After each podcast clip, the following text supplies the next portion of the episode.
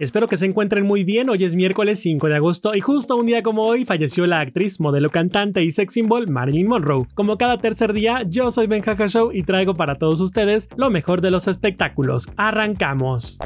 Mulan no llegaría a México por COVID. Live action se estrenará vía streaming en otros países. La pandemia doblegó a la industria cinematográfica al punto de retrasar estrenos programados para este 2020. Entre ellos, uno de los más importantes para Disney, el live action de uno de sus clásicos, Mulan. Y es que de acuerdo con el comunicado emitido por el CEO de Walt Disney, Bob Chapek, la película de Mulan se estrenará vía streaming en la plataforma de Disney Plus. De esta manera, Mulan será enviada a la plataforma de Estados Unidos el próximo 4 de septiembre, pero a un precio especial de 29.99 dólares, es decir, unos 689 pesos. De acuerdo con Disney, los países donde se estrenará Mulan son Canadá, Nueva Zelanda, Australia y parte de Europa como Italia, Alemania, España y Suiza. Por el contrario, los países que no cuentan todavía con plataforma Disney Plus, cada región junto con el Departamento Internacional de Disney analizarán el proceso que sigue para su estreno, ya sea en cines o en algún otro tipo de formato digital que signifique una remuneración económica para el estudio ponen a la venta la casa en la que se filmó El joven Manos de Tijera. Los cinéfilos, especialmente admiradores de Tim Burton, tienen ahora la oportunidad de ser propietarios de la casa donde hace 30 años se rodó la famosa película El joven Manos de Tijera, situada en Lutz, Florida, Estados Unidos. La producción estadounidense se estrenó en 1990 y fue protagonizada por Johnny Depp y Winona Ryder. La casa que fue pintada para el filme en colores pastel hoy luce un color neutro. Fue construida en 1989 y cuenta con unos 134 metros cuadrados y se ve por 5 millones 152 mil pesos. Según la lista de la inmobiliaria Silo, tiene tres dormitorios y dos baños completos y algunos de sus materiales y cuartos ya han sido reformados desde que se grabó la cinta.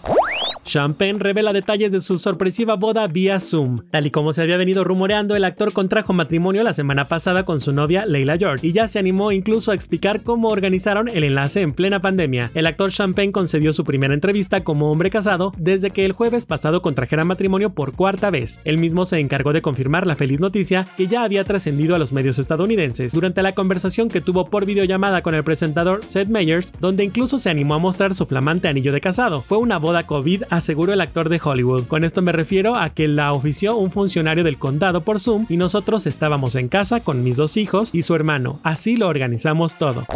Taylor Swift bate récords al vender más de 2 millones de copias de Folklore. De las 2 millones de copias vendidas, 1.3 lo hicieron durante las primeras 24 horas de su lanzamiento. El álbum que Taylor Swift lanzó por sorpresa se ha vendido por más de 2 millones de copias en su primera semana y ha generado más de 500 reproducciones en internet tras alcanzar el número 1 en al menos 85 países. Con esos números, Taylor se posicionaría claramente por delante de otros grandes estrenos musicales de este año como Chromatica, de Lady Gaga, quien vendió 300.000 unidades en sus primeros 7 días y del rapero Juice WRLD, cuyo álbum póstumo Legends Never Die estaba en la primera posición con 500.000 copias.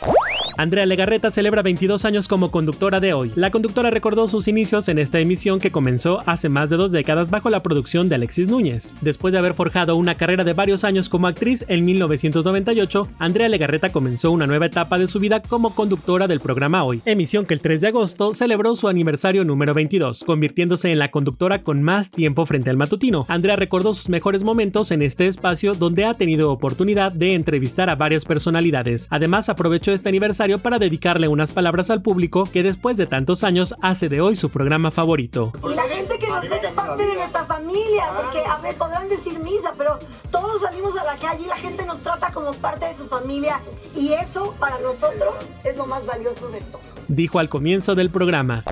Sigan bien informados y disfrutando de nuestra programación. Si quieren más detalles de estas y otras notas del espectáculo, me encuentran en redes sociales como Bencaja Show. Para Radar News y así sucede, Benjamín González.